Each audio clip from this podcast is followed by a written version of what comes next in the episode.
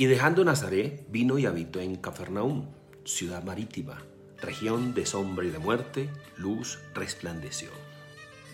Tomando la enseñanza del líder más grande que la humanidad haya conocido, nuestro Señor Jesucristo, en ese mismo momento, cuando comienza ese ministerio grandioso de la salvación, toma decisiones importantes. Uno, deja Nazaret, sale de su comodidad, sale del lugar donde había crecido, tenía su familia, sus amigos, deja la comodidad.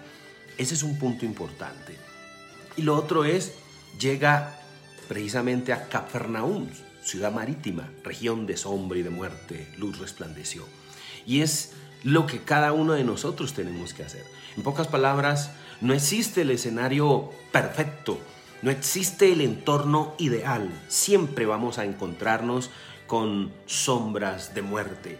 Siempre estaremos rodeados de peligros, de adversarios, de, enemigos, de gigantes que quieren levantarse en contra usted, que quieren destruirle, derribarle, acabarle.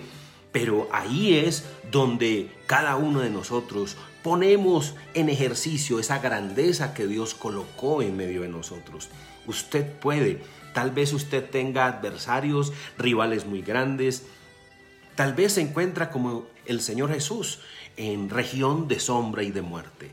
Y estamos rodeados de eso, pero eso no nos tiene que llenar de miedo, de temor, de inseguridad, todo lo contrario, eso nos tiene que llenar es de fe, de esperanza, de alegría, de berraquera, de entusiasmo, de toda la imaginación para crear las formas y las maneras de enfrentar ese adversario, ese enemigo y ser luz, ser luz en medio de esa oscuridad.